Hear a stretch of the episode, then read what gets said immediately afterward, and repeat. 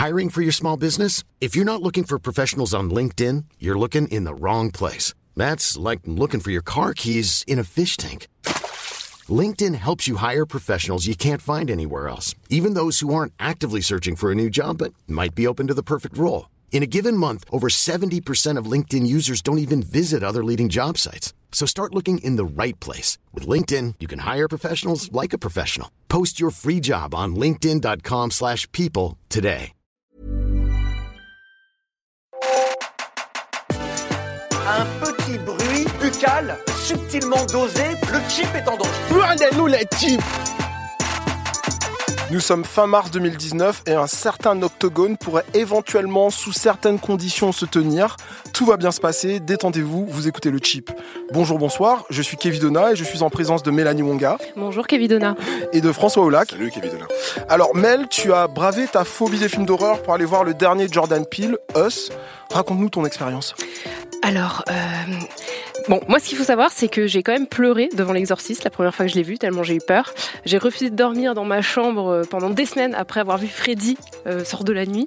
Et j'ai jamais pu aller au bout d'un épisode de X-Files ou même des contes de la crypte. Donc euh, je suis en gros une flippette. C'est ce qu'on appelle, ouais, c'est le terme médical, c'est une flippette. Ouais. C'est voilà. Et, et voilà. Et j'ai aussi dormi la lumière allumée après avoir vu Bird Box sur Netflix, le truc avec Sandra Bullock. Donc Ah, voilà, je, je, vu. je pars de très loin.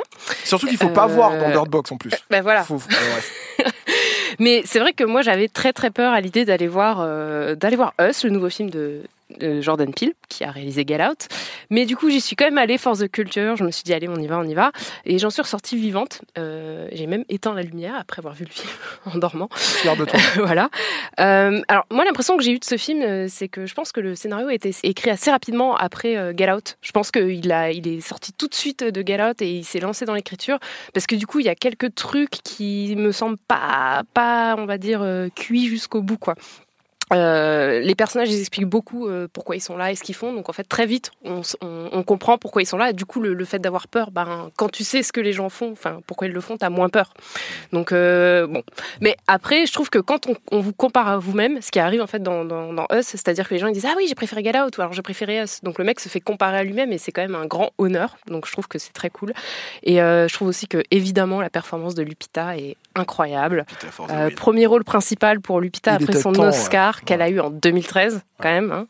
Euh, mais ouais, elle a vraiment fait un travail sur la voix, sur le corps qui est assez ouf et je pense Elle que est- c'est elle l'élément le plus flippant du Elle film. est à la fois, ouais, je veux dire, elle est très très belle et elle fait très très très très très peur. Je pensais Mm. pas qu'elle pouvait faire flipper. Je... Ouais. mais bon, ouais. Et-. Non, moi j'ai euh, j'ai adoré. Je, suis assez emballé euh, par le film. Franchement, hein, pas mal, pas mal.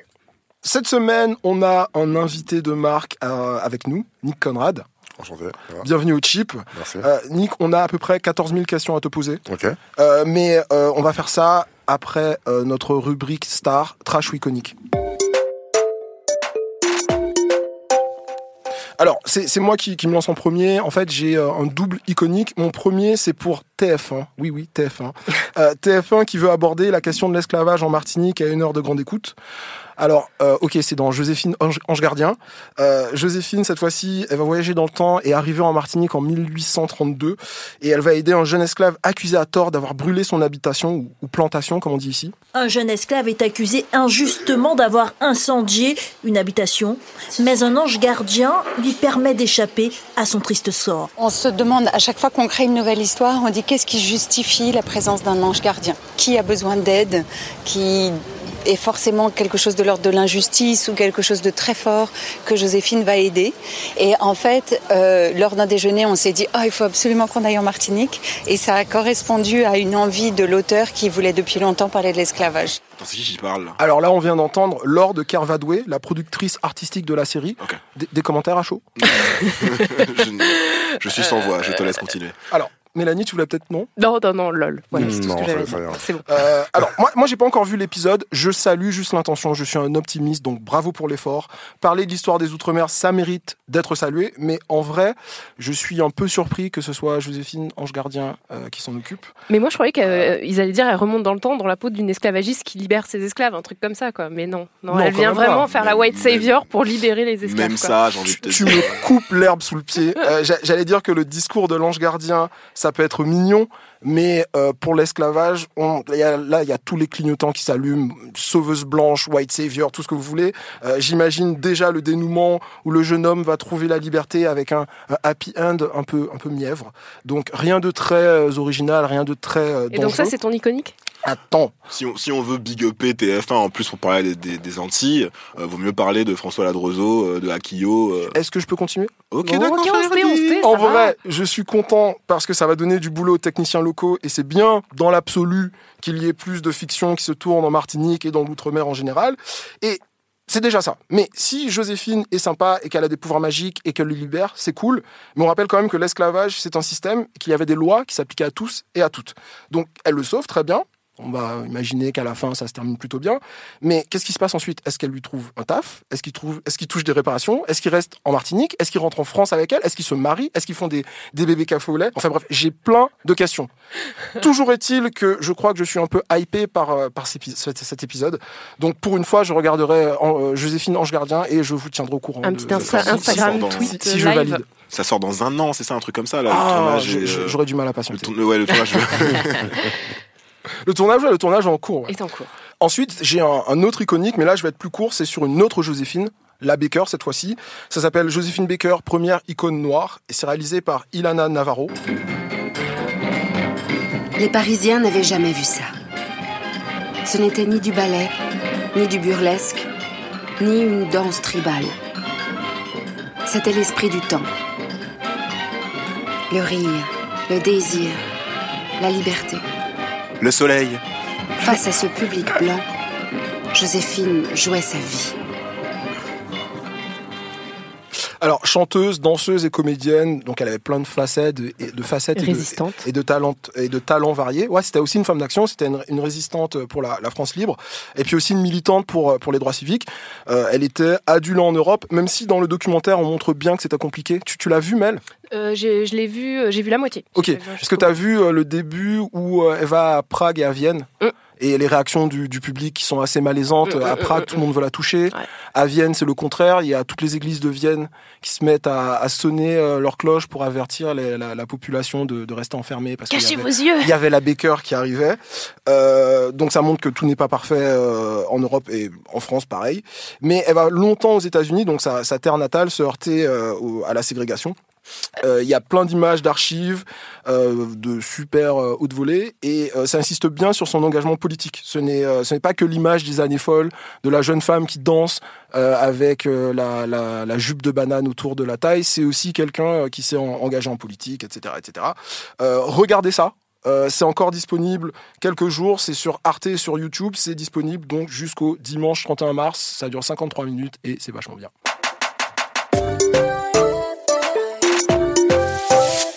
Alors pour le trashico euh, des réseaux cette semaine, on a parlé beauté. On vous a demandé de choisir un peu dans quelle parfumerie vous allez vous fournir. Euh, notre sondage demande cette semaine ce que l'annonce de Sonia Roland en tant que nouvelle égérie Guerlain vous évoque. On se rappelle tous de la sortie raciste en 2010 de Papy Jean-Paul Guerlain sur le plateau du Trésor de France 2. Pour une fois, je me suis mis à travailler comme un nègre. Je sais pas si les nègres ont toujours tellement travaillé, mais enfin, ça... Ah voilà, c'était bien cette époque. hein. Euh, donc là, on est neuf ans plus tard et une femme noire connue devient égérie de la marque Guerlain. Euh, donc on vous a demandé ce que vous en pensiez. Donc il y a 210 personnes qui ont pris le temps de nous répondre sur Twitter. À 41% euh, trash, non à Guerlain. À 26% iconique, réparation. Et à 33%, non, on va plutôt attendre Fenty Luxe. Euh, je sais pas vous, ça vous évoque, ça vous évoque pas T'aurais voté, toi, t'aurais voté quoi, toi, Nick Bah, j'aurais voté non. T'aurais voté non Ouais. Pourquoi? Bah, parce que je peux pas. Enfin, euh, je peux pas faire ça. Tu cautionnes pas? Bah, non, absolument pas.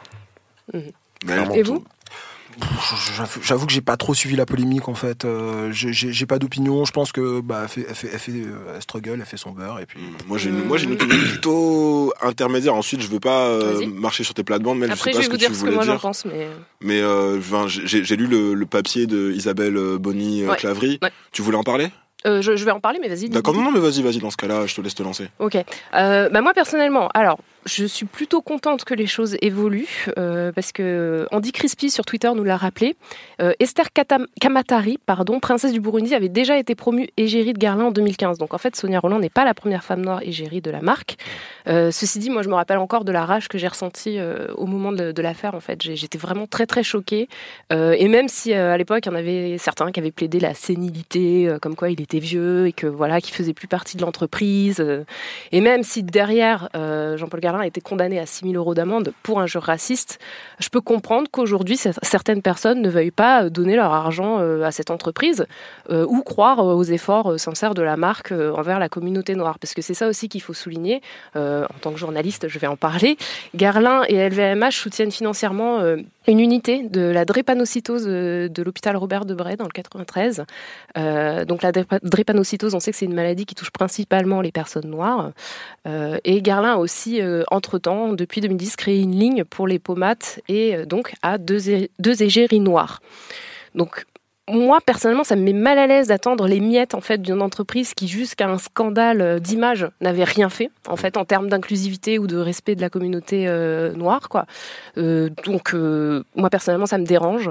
Après, le même si depuis ils ont fait des efforts, ça veut pas nécessairement dire que moi aussi je veux donner mon argent à Garlin. Après, là où ça se complique, c'est que l'entreprise est détenue par le groupe LVMH, qui détient aussi, entre autres, Sephora et Kendo, la maison mère de Fenty Beauty et de beaucoup d'autres marques euh, de beauté. Bref. Donc en fait, il y avait deux réponses piégées. C'est- très compliqué. et c'est une affaire complexe, euh, mais moi aussi, je vais me ranger avec la majorité. Et, euh, je suis pas prête à croire vraiment aux efforts de Garlin et je suis pas nécessairement prête à donner mon argent. Une... Vous connaissez Prince Wally, le, le rappeur? Ouais. Ouais, il, a, il, a, il a une phase marrante sur son morceau euh, Doggy Bag où il dit euh, Je me fonds dans la foule comme un BM dans Berlin, j'arrive sur toi comme Chamberlain, les faux négros sont dans Garlin. Voilà. Je voulais juste-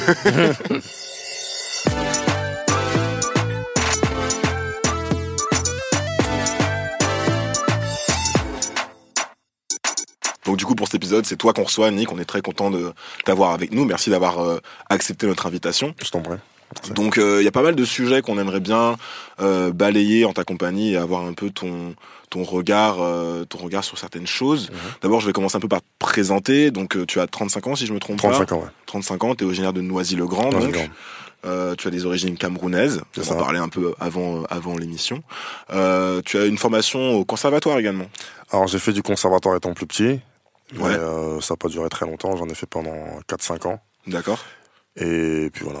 D'accord, donc tu as, quand même une, une formation euh, classique euh, en, en, en musique et tu as commencé à faire de la musique plutôt jazzy, c'est ça? Euh, en fait, c'est pas vraiment comme ça que ça s'est passé. En fait, à la base, je suis un, mon père est mélomane, tu vois. J'ai Mhm. une famille de, je suis issu d'une famille de mélomanes où on écoute beaucoup de musique afro-américaine, du jazz notamment. On a écouté, j'ai écouté beaucoup de jazz étant petit, de la soul, enfin toute la musique noire, on peut dire. Ouais. Euh, mixé avec de la musique euh, africaine, forcément, avec euh, de la musique qu'on peut écouter un peu partout, enfin, tu vois, de la variété française, choses comme ça. Donc euh, ouais, je je je je- j'ai bercé dans un dans un gros gros vivier musical, tu vois. Mm. Ce qui m'a euh, j'ai j'ai tout de suite kiffé sur le jazz en fait, étant plus petit, tu vois. Donc des gens comme euh, Duke Ellington, euh, Nat King Cole, Art Tatum, tout ça. Euh, au, au cuivre aussi. Euh, pour le côté africain, des gens comme Manu Dibango, voilà. Donc du coup, euh, j'ai envie de faire ça, tu vois, très jeune. Donc, euh, donc effectivement, alors euh, je, je presse un peu mes parents, tu vois, pour qu'ils m'inscrivent au conservatoire, etc. Donc j'en fais, j'en fais, mais quand euh, je me je me heurte du coup à, à la théorie euh, classique, bah du coup je me rends compte que c'est du classique et c'est pas ce que je veux faire. Tu vois, moi je veux faire du jazz, Mhm. tu vois. Ouais, Donc on fait, on, enfin voilà, je, on m'apprend à lire la musique, etc. ouais, faut Le maîtriser un peu le solfège, solfège. voilà. Donc du coup c'est ça. Mais moi c'est, euh, voilà, c'est ça. Mais du Mm. coup euh, j'avais pas compris ça. Moi, étant petit. moi je voulais faire du jazz tout de suite. Tu vois. Donc on apprend je- voilà du Brahms, du Handel, du Mozart, du Vivaldi, enfin tout le tout le classique, quoi, tout le répertoire classique. Et euh, vite vite moi ça me saoule en fait. Tu vois parce que je Mm. veux je veux faire du jazz, tu vois. Et euh, donc au bout de quelques années donc j'arrête. Après avoir fait du, des cuivres, tu vois donc j'ai fait de- du saxo, de la trompette, euh, du tuba. Et euh, quelques années, en fait, la même l'année où j'arrête, il y a assez drôle, mais euh, je vais avoir mon premier coup de cœur musical générationnel. C'est-à-dire qu'en fait, Mhm. moi de base, je, je kiffe euh, sur le jazz, tu vois. Ouais. Mais il y a un truc qui va arriver, un morceau qui va arriver, ça va être Bouche de là, d'MC Solar. D'accord. Ouais. Et euh, je vais me rendre, enfin, ça va Ça m'interpeller. pas, ouais, c'est très.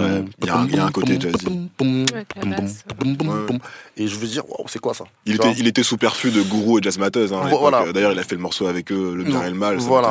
Voilà, donc du coup j'ai kiffé sur ça et euh, il va se falloir quelques années de plus pour que je, je comprenne le délire, tu vois, que je comprenne que que le, le rap que je vais kiffer à mon époque va être un savoureux mélange de, de, de cette poésie urbaine et de et finalement de, de, de, de- de- du, du jazz d'antan. Mm. vois. Lorsque je vais euh, avoir, je sais pas, un peu plus, être un peu plus âgé dans les 90, etc. Je tombe sur un album, je vais me dire, c'est je veux faire du rap. D'accord. Et cet album-là, c'est euh, The Main Ingredients de Pete Rock and CL Smooth. D'accord, ouais. Et, et, et quand je dé- découvre cet album, je reconnais en fait tous les samples. Tu vois, que mon daron, il écoutait quand j'étais beaucoup plus petit. Mm. Et je me dis, c'est ça que je veux faire. Tu vois. Donc c'est comme ça que je suis arrivé euh, au rap par le jazz, en fait. D'accord. Voilà. Ouais, ouais, je comprends. Ouais. Le, le- le- le truc habituel, c'est plutôt l'inverse. hein. C'est les gens qui font. euh, J'écoutais beaucoup de hip- de hip-hop, j'ai commencé à m'intéresser au sample et je suis arrivé au jazz. Ah, c'est ouais, ouais, non Ouais, ouais, Moi, ouais. c'est comme ça que D'accord. j'ai fait ce chemin inverse là aussi. D'accord, ok. Et donc, euh, voilà, en septembre 2018, c'est aussi une raison pour laquelle on te reçoit. Ouais. C'est là où le où tout le tout le shitstorm un peu, on va dire, a commencé. Mhm. Euh, tu te tournes, enfin, tu t'es tourné déjà depuis quelques années à ce moment-là euh, vers un vers un style de rap, on va dire plus contemporain et notamment plus plus dur, plus engagé dans les textes. Mhm. Et tu fais donc ce clip euh, qui s'appelle Pendez les blancs. Je rentre dans des crèches de des bébés blancs, attraper les vite et prendre leurs parents. Écartez-les pour passer le temps, divertir les enfants noirs de tout âge, petits et grands. Fouettez l'effort, faites le franc schéma. Que ça pue la mort, que ça puisse le sang pendu aux arbres dans le vide sidéral. Que ces fruits immondes procurent un spectacle fascinant. Le clip est assez, euh, le clip est assez dur puisqu'on te voit, euh, on te voit mettre, euh, si je me souviens bien, à un moment, tu, tu mets la, la, la tête d'un homme blanc contre le, le bord du trottoir et puis Ouais. tu t'apprêtes à lui mettre un, énorme coup de pied. Mhm. Bref, en gros, il y a beaucoup de, de, de scènes de violence. Mhm. Euh, Il y a une ambiance un peu pas post-apocalyptique, c'est pas le mot que j'emploierais, mais un peu en mode euh, violence urbaine. J'essaie Mhm. de me souvenir un peu de mémoire parce que Ouais, le clip ouais. a été retiré très vite de YouTube. T'as une sorte, t'as pas une sorte de gilet noir Non, j'ai- une tunique d'ailleurs, que j'ai que j'ai fait broder, c'est du c'est très beau matériel. D'accord, j'avais l'impression que c'était, une sorte de gilet à la The Warriors. Tu vois Euh, le film The Warriors? non, oui, je vois, mais non, c'est pas du J'avais tout. l'impression que c'était J'ai fait, euh, j'ai fait confectionner du coup pour euh, pour le pour les besoins de ce clip-là, ouais, ouais, D'accord. une, tunique, tu vois, avec Mm. des belles broderies, avec des drapeaux africains, etc. D'accord. Et euh, et ouais. Et donc, le, le, le, le clip tout de suite fait une énorme polémique. On sait pas comment il remonte et comment il fait le buzz, mais en tout cas, tout de suite, les médias s'en emparent. Et là, c'est euh, une sorte de d'énorme shitstorm, Mm. à la fois euh, politique et médiatique. C'est un rappeur qui s'appelle Nick Conrad. Nick Conrad, Nick Conrad, inconnu au bataillon ce rappeur. assoiffé de bœuf, un clip insoutenable, haineux, D'abord, c'est pas du rap. Pervers, lamentable, inaudible. totalement identitaire. C'est l'escalade verbale, c'est l'incontinence verbale. La provocation, peut-être, vous avez raison, d'un pauvre type qui a cherché un moyen pour, pour faire le buzz. Donc des plaintes sont déposées contre toi, tu te retrouves devant la justice. Et donc ton procès a eu lieu en janvier dernier. Les parties civiles, c'était la LICRA, donc la Ligue internationale contre le racisme et l'antisémitisme, et la Griffe, l'Alliance générale contre le racisme et pour le respect de l'identité française et chrétienne. Attends, je peux, je peux juste interrompre? Vas-y. Nick Conrad, il y a un problème, non? Ah ouais, C'est- ouais, ouais. On est d'accord. hein J'ai j'ai vu beaucoup de journalistes un peu euh, Ouais. struggler avec ton avec ton nom. ouais. Euh, bref, pendant le pendant le procès, je, je, je passe rapidement dessus. On va pas refaire le résumé, mais en gros, euh, toi, tu fais valoir le fait que le clip et le morceau sont une une fiction, Mhm. une métaphore, une sorte de d'inversion des codes euh, du colonialisme et du et du racisme, les codes du lynchage par exemple, euh, notamment, dont les dont les noirs ont été et sont même encore Victime. euh, victimes dans certaines parties du monde aujourd'hui. Mhm. Euh, et euh, la, la partie civile, elle, euh, invoque euh, l'appel à euh, commettre des violences, l'appel au meurtre des blancs, tout simplement. Euh, D'ailleurs, tu commences ton, ton nouvel album, La Révolution 2.0, par ceci est une fiction. C'était un peu euh, ironique, j'imagine. Ouais. Et bref, c'est finalement la Griffe et la Lecra qui ont euh, qui ont gain de cause devant le juge, puis tu es condamné à 5000 euros d'amende avec sursis, plus 1000 euros de dommages et intérêts. T'as perdu ton job également dans une hôtel, dans un hôtel de luxe, c'est Ouais, ça, dans ouais. la dans, dans la polémique. Ouais. Tu t'es pas mal fait traiter de raciste anti-blanc. euh, euh, pendant le procès, on, les, les, les, les parties civiles évoquent euh, euh, la victimisation des Noirs et de l'Afrique, mais de manière un peu euh, un peu euh, ironique. Il y a une incompréhension clairement manifeste du message que tu essayais de faire passer dans le clip.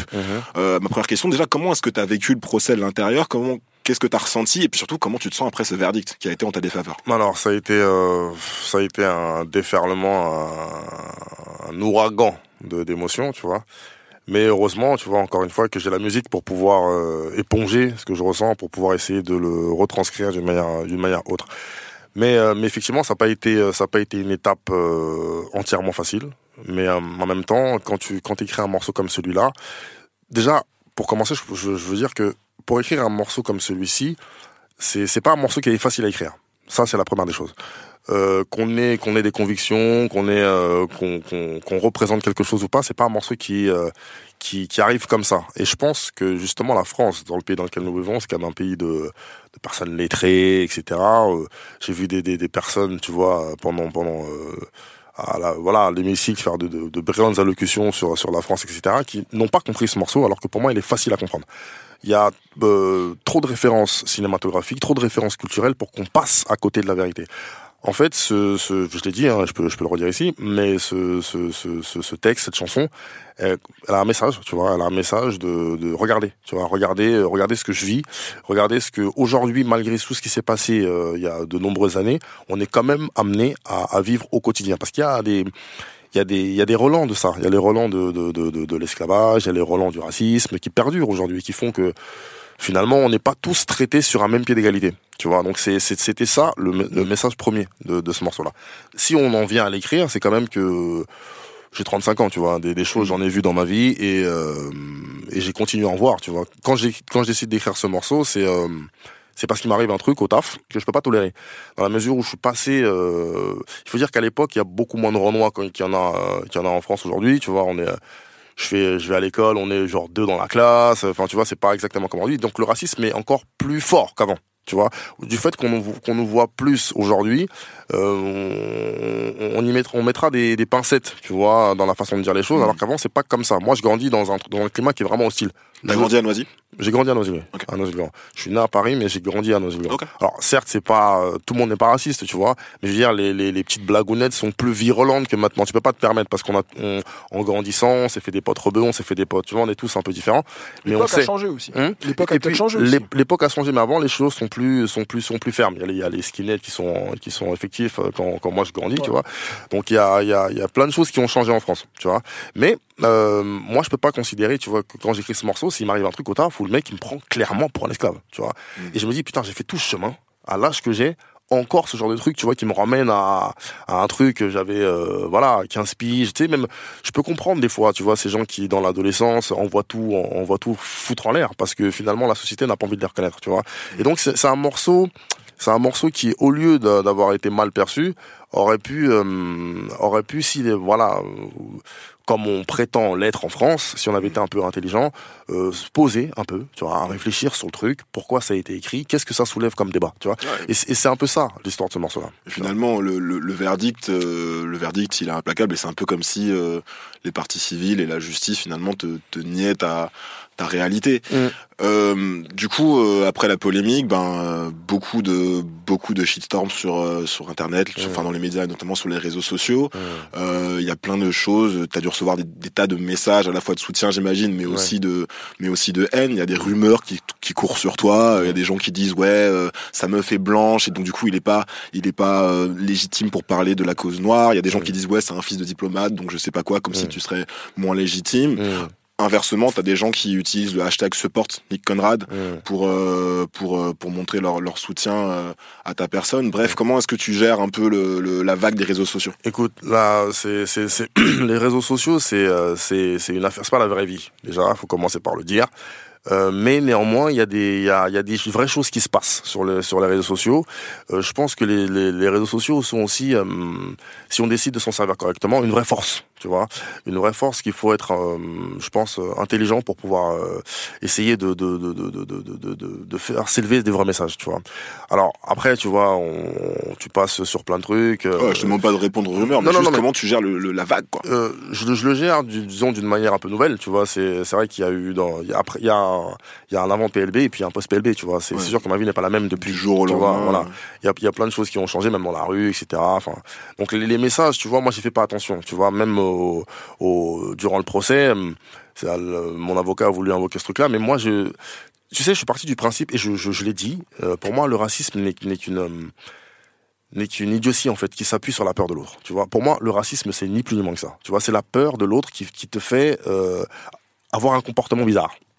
C'est ça le racisme. C'est pas plus compliqué que ça pour moi. ça va un peu plus loin que ça pour moi, mais je vois ce que tu veux dire. Mais Je vois ce que tu veux dire. c'est la, base du truc pour Mm, moi. Tu ouais, vois, c'est la, la méconnaissance de l'autre, tu vois, Mm. qui peut bien sûr engendrer d'autres choses, tu vois, qui, qui sont. euh, Ouais, comme une volonté de pouvoir euh, sur l'autre aussi. Absolument, quoi. bien sûr. Mm, Mais, mais, mais c'est la, c'est la peur de l'autre, la base, pour moi, tu vois. Je suis d'accord. Et, euh, et, et voilà.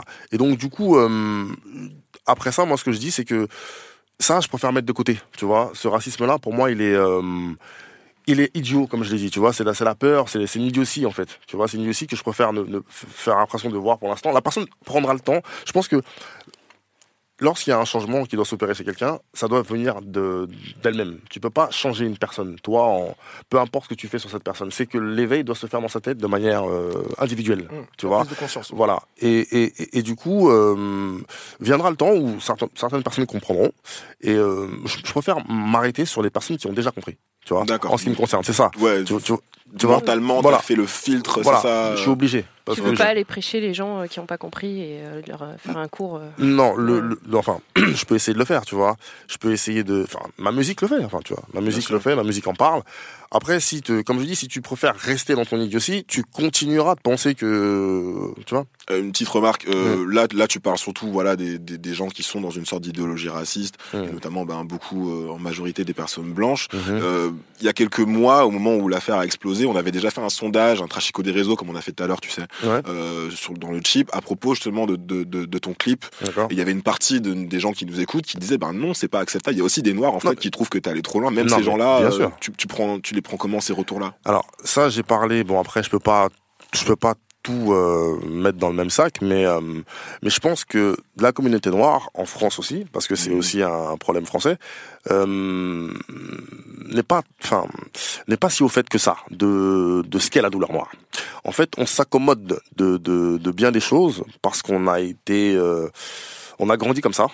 On a pensé, je sais pas si c'est à tort ou à raison, que c'était la seule voie, que c'était euh, la seule manière de pouvoir se faire accepter. C'était la seule. de l'assimilation, de Euh, l'intégration. Ça, ça peut être ça. L'intériorisation Voilà, aussi d'une ça- certaine norme, Ça, peut être ça. Et, et, et du coup, euh, d'accepter un peu tout et n'importe quoi et de, de ne pas, enfin, de blâmer le noir. Enfin, c'est un, peu, les- pour moi, on retrouve les codes du l'esclave, de, de l'esclavage dans ce qui s'est passé avec PLB. Enfin, je veux dire, avec euh, quand la, la, la, la, la, la polémique de, PL de PLB explose, je me rends compte qu'il y a encore des choses qui sont effectives qui datent du XVIIIe siècle, quoi. Tu vois. Et euh, c'est ça. Dans le pendant ton procès, tu euh, tu fais beaucoup de, de références euh, à la pop culture, tu invoques euh, des références cinématographiques comme Get Out euh, Mm. euh, ou La haine qui n'ont pas été- toujours été bien comprises. Mélanie, tu avais des questions à propos de ça? Tu voulais un peu savoir Ouais. euh, Moi, j'aimerais évoquer en fait bah, les références de PLB parce que Ouais. lors du procès, on en a parlé, Ouais. mais ça semble toujours avoir échappé à quelques personnes. Euh, J'ai relevé notamment le live tweet du procès réalisé par la journaliste Siam Asbag sur Twitter, euh, où elle relevait un échange que je trouvais assez révélateur, donc euh, où la cour disait il y a beaucoup de références dans votre clip, les Français ne les connaissent pas forcément, et vous lui répondez mais vous voulez dire que les Français ne sont pas cultivés. Du coup, le, le- la phrase que tu disais à la fin, c'était mais moi si je connais ces références, pourquoi pas eux alors moi, ce que j'aimerais qu'on fasse là, c'est que je lise quelques paroles de la chanson et que tu nous parles de la référence et de ce qu'elle représente Très pour bien, toi. très bien. Ok. Donc, bouche de blanc écartée sur un coin de trottoir, écrasement de tête mortelle pour leur casser les dents, Mhm. balle dans la tête, c'est donc ça, c'est donc ça qu'ils aiment tant. Black History X, ça n'est que le commencement. Hmm. Alors du coup, voilà, là, c'est c'est la séquence euh, bête, et, bête et idiote de d'American History X, simplement. You shooting my family? I'm gonna teach you a real lesson now, motherfucker. Put your fucking mouth on the curb. Put it on the curb right now! That's it. Jack, now! now say goodnight. Wow. Ma mère. si j'ai j'ai les images, tu vois, Séquence le- avec le bruit. Alors du coup, ouais, je, je t'interromps juste là-dessus. Alors, euh, tu vois, après euh, après toute cette polémique, j'ai eu la possibilité de discuter avec euh, bien des gens, etc.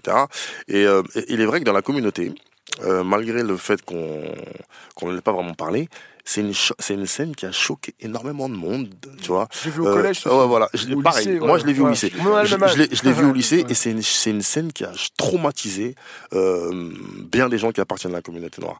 Et, et du coup, j'en ai parlé il y a pas très longtemps avec avec une avec un journaliste encore euh, qui me disait que c'est une scène qui l'a profondément marqué. Genre, euh, il a, il- il- c'est un truc qu'il a pendant une semaine, il voyait le truc tu vois. Et, euh, et du coup, voilà, bah, c'est ça aussi. Ça, c'est-à-dire que moi, étant enfant, j'ai j'ai dû prendre ce choc. Tu vois ce que je veux dire? J'ai dû prendre ce choc et si je fais le, le, le choix, comme je te dis, alors que c'est pas facile à faire, de renvoyer ce choc, c'est pour une raison. Tu vois Voilà. C'est marrant, la seule scène que j'ai citée quand je décrivais ton clip, c'était celle-là. C'est celle qui m'a. J'ai même- j'ai pas vu American History X, mais la- c'est la scène qui m'a le plus marqué. Moi, aussi. je l'ai vu la marrant. semaine dernière, du coup, en préparant Ouais. l'émission. Ouais, et euh, effectivement, c'est un truc très choquant. Et pourtant, il y a un cut au moment où euh, l'action Oui. arrive. Exactement. On voit pas, quoi. Mais, l'effet est à- quand même euh, Ouais, ouais, ça suffit à incroyable, choquer, quoi. quoi. Mm. Euh, le, un- le deuxième euh, exemple que j'ai relevé que je trouve intéressant, c'est euh, pendu aux arbres dans le vide sidéral, que ces fruits immondes procurent un spectacle fascinant, Ouais. macabre, effrayant, vis comme ils se meuvent. Ouais. Donc, Billy Holiday. Voilà. Ouais. Southern trees bear strange fruit. Blood on the leaves and blood at the root. Ouais, donc euh, qu'est-ce que ça veut dire pour toi, Billie Holiday? Bah, enfin, c'est pas, Cette c'est voilà, euh, surtout ce titre-là, quoi. C'est, c'est Strange Fruit, c'est le fruit étrange, quoi. C'est le fruit étrange. Le fruit étrange, pourquoi? Parce que c'est un corps suspendu dans le vide sidéral, c'est un fruit bizarre, tu vois. Et les, les, les, les arbres sont supposés produire des fruits, pas des cadavres, tu vois. Mm. Donc c'est, c'est cette idée-là.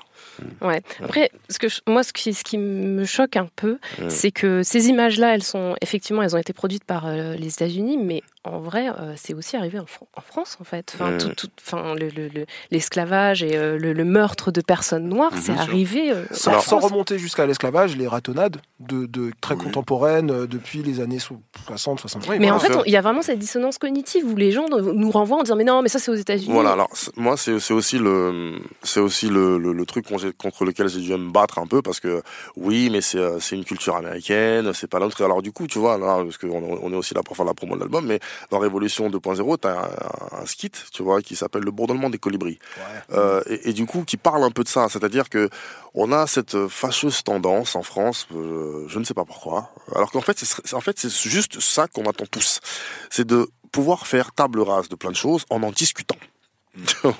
Euh, il y, a, y a beaucoup de personnes qui sont sur des plateaux dans, dans, dans des émissions euh, euh, radio qui que j'ai entendu dire oui, mais alors, euh, alors que ça va un peu mieux entre nous aujourd'hui, on est quand même en 2019. Pourquoi est-ce que pourquoi est-ce que pourquoi est-ce que cet artiste, euh, en plus il est pas très bon, euh, euh, se permet de, de retourner sur les trucs du passé euh, euh, Ça appartient au passé? Non. Alors là-dessus, moi, j'aimerais clarifier les choses une bonne fois pour toutes. Euh, c'est un peu comme si, parce qu'on a, il y a quelqu'un qui a pris le- l'exemple d'un, d'un, d'un- paquet un peu lourd, qu'on a laissé sur le côté pour que, pour que finalement ça finisse par aller pour tout le monde. Non. Ça va pas pour la communauté noire. En fait, même si il y a un truc qui a été déposé en arrière, le, le, le- l'homme noir avance toujours. C'est un peu comme s'il était sans âme. Voilà. Il a besoin de se retrouver. Et pour se retrouver, il va falloir qu'on ouvre ce sac, qu'on dissèque ce qu'il y a à l'intérieur comme souffrance, qu'on puisse en parler pour que chacun puisse avancer librement. C'est ça le problème en fait. C'est qu'aujourd'hui, euh, quand je dis que le que qu'on qu'on écope encore de ces de ces mots, de ces douleurs qui sont euh, qui, qui appartiennent au passé. Euh, je sais pas, quand tu prends le les transports en commun, bon, je suis habillé comme je suis habillé, il y a une grand-mère qui est là, ça va s'accrocher à son sac. Qu'est-ce que ça veut dire Euh, Quand euh, je suis en train de fumer ma clope devant un- devant un- devant un- une porte digicode, le monsieur ferme la porte pour que que je rentre dans le bâtiment. Qu'est-ce que ça veut dire? Il y a il y a quelque chose qui va avec qui va qui est négatif et qui accompagne la couleur de peau noire. Ça, il faut le traiter. Ça. Moi, j'ai pas envie d'avoir des enfants demain et que mes enfants subissent encore ce genre de truc, en fait. Ça, il faut pouvoir en parler, en fait. Et c'est pas qu'un truc américain, c'est un truc mondial, en fait. Euh, C'est juste que les Américains euh, en, en parlent de manière beaucoup plus libre À travers leur voilà. culture, à travers le travers- culture. Et Et puis, ouverte, alors, c'est ouais. pas les mêmes combats aussi. Il faut dire que les, les, les, les- les Noirs américains ont, ont quand même essuyé pas mal de, pas mal de, de d'émeutes, pas mal de, ont monté des groupes, voilà, on, on subit le truc de manière plus violente que la nôtre, mais en même temps, c'est pas la même chose. On- il est vrai que qu'en Europe et aux États-Unis, c'est deux histoires différentes. Les, les, les, les- ceux qui sont de, ceux que sont devenus plus tard les Afro-Américains sont d'abord les Africains, mais qui ont été amenés de force sur un territoire. euh, une fois qu'ils ont été déracinés, où est-ce qu'ils vont retourner? Nous, on a la possibilité en France, et c'est ça aussi peut-être notre chance, de savoir d'où nous venons, Euh, tu vois, on- tout à l'heure on en parlait. Moi, je suis allé au Cameroun il y a pas très longtemps. Je sais encore d'où je viens. Euh, je- on on, on m'a pas retiré mon identité. Tu vois, Malcolm X. Pourquoi est-ce qu'il décide de s'appeler Malcolm X? Cassius Clay. Pourquoi il décide de- d'enlever son nom Tu vois, Il y a- le nom de le nom de Donné par le tu blanc, vois ouais. donné par le maître blanc. Donc c'est pas la même chose. C'est pas la même histoire. J'ai- Ça, je le comprends bien. Néanmoins, en France, on, on subit quand même. Euh, malgré tout ça, euh, le- le- comme je disais tout à l'heure, les Roland, je sais pas, je- Roland, pas à trouver les, les- les- effets, mot. effets, voilà, les effets d'un passé qui, qui est lourd à porter et qui est Mm. parfois, je pense, dur à assumer pour la France. Ouais. Voilà. Euh, dernière référence que je voulais évoquer, euh, qui, alors moi je l'ai, perçu comme ça, mais c'est peut-être pas ça. Mais Mm. ôtez-leur euh, toute humanité, qu'ils ne soient plus que des objets sans vie dès à présent. Moi, ça m'a fait penser à Get Out. D'accord. La scène. euh, alors, Now, sink into the floor. Wait, wait, wait, wait, wait, wait. Sink. ouais, la second place. Wow, c'est flippant. mec, cette scène. J'ai revu Ah, cette mais- scène, j'ai waouh. Ouais. Jordan Peele, c'est mon gars. Est-ce que blague à part, Jordan Peele, c'est mon gars? T'es allé voir Us déjà? Je suis pas encore allé le voir. Pas encore, ouais, voilà. Ouais. C'est pour ça qu'on n'a pas dit de spoiler. mais euh, mais euh, mais ce film-là, c'est vrai que ça a été un ça a été un choc pour moi aussi. Euh, je pense que c'est pas très longtemps après l'avoir vu que j'ai écrit PLB. Ça a été un ça a été waouh, il est fort ce film. Il est super fort. Euh, Get Out. Euh, c'est ouais, si je l'avais pas vu, j'aurais peut-être pas agencé les mots de la même manière, j'aurais peut-être pas fait mis tout ça, tu vois. Euh, ça a été un film très fort. En fait, il m'a inspiré beaucoup ce film. Ouais, c'est vrai. Moi, j'ai envie de parler d'un autre truc, Mhm. euh, du coup, par rapport à cette histoire de procès, toujours. Euh, tu es l'héritier, sans le, sans le vouloir, d'une longue tradition à la fois française, mais également américaine, de criminalisation du rap. Euh, je pense que tu, je pense que tu le sais. Dans, nos, dans, dans ces deux pays-là, souvent, euh, depuis, depuis très longtemps maintenant, on utilise, la justice utilise euh, les paroles des rappeurs comme pièces à conviction pour mieux les condamner. Et les rappeurs étant, en très grande majorité, des hommes noirs, il faut le dire. Alors aux États-Unis, l'histoire commence avec euh, NWA, euh, Ouais. où la, la justice avait utilisé la the loi police. pour euh, exactement la, la- la police utilisait la loi pour euh, disrupter, et interrompre les concerts. On a également, par exemple, dans les années au, au tout début des années 90, le Two Life Crew euh, qui avait été attaqué en 90 pour obscénité et qui a failli créer un précédent. S'ils avaient perdu leur procès, ça aurait créé un précédent qui aurait pu euh, presque tuer le hip-hop en soi. En fait, ça veut dire que tu pouvais pas utiliser euh, de cursing, tu pouvais pas utiliser les mots fuck, les mots, les Ok. mots bitch, tu pouvais pas. Tu vois, ça aurait été, ça a failli être un procès très très important. Et heureusement, ils ont gagné leur procès. Je te recommande à ce propos l'épisode de Hip Hop Evolution sur Netflix, le docu euh, Hip Hop Evolution, qui parle justement de cette histoire du Two Life Crew. C'est super intéressant. On peut également évoquer euh, Snoop Dogg. Tu sais, en 96, il avait eu un procès pour meurtre. Pas un meurtre qu'il avait commis, mais un meurtre que quelqu'un de son entourage avait commis. Et donc à ce moment-là, il avait été en procès et les jurés avaient joué les paroles de Murder. Was the Ouais, Case, sûr, voilà, pour euh, mieux l'inculper. Et beaucoup plus récemment, YNW Melly, jeune rappeur de 19 ans qui a été inculpé il y a pas longtemps pour double homicide et dont les paroles de son morceau Murder on My Mind euh, vont probablement être utilisées euh, à son encontre alors que le morceau a été euh, écrit et publié bien avant Bien avant, bien avant les faits. Évidemment, c'est non bien après les faits, excuse-moi. Non, avant. Avant, Avant ou après Non, avant, avant, avant, Avant. avant, avant. en France, c'est pareil, on a le ministère amer avec sacrifice de poulet à Mhm. l'ancienne, euh, Sniper, Orelsan, j'en fais plus. Euh, Beaucoup plus récemment, on a Joel Feno, euh, rappeur du, euh, du 20e arrondissement, euh, qui a été euh, condamné en décembre 2017 à 2000 euros d'amende pour injure publique et incitation d'atteinte volontaire à la vie pour euh, le morceau Bavure qui dénonçait les violences policières. Bref, je vais pas faire un historique complet, tout ça pour dire que euh, c'est quelque chose, le- les procès de rappeurs, c'est quelque chose qu'on connaît bien à la fois en France de et aux tradition. States. Exactement. Et pourquoi je parle des States? C'est parce qu'encore une fois, ils ont un peu plus de, ils ont un regard un peu plus clairvoyant sur euh, sur la situation. Un rappeur que j'aime beaucoup qui s'appelle Killer Mike.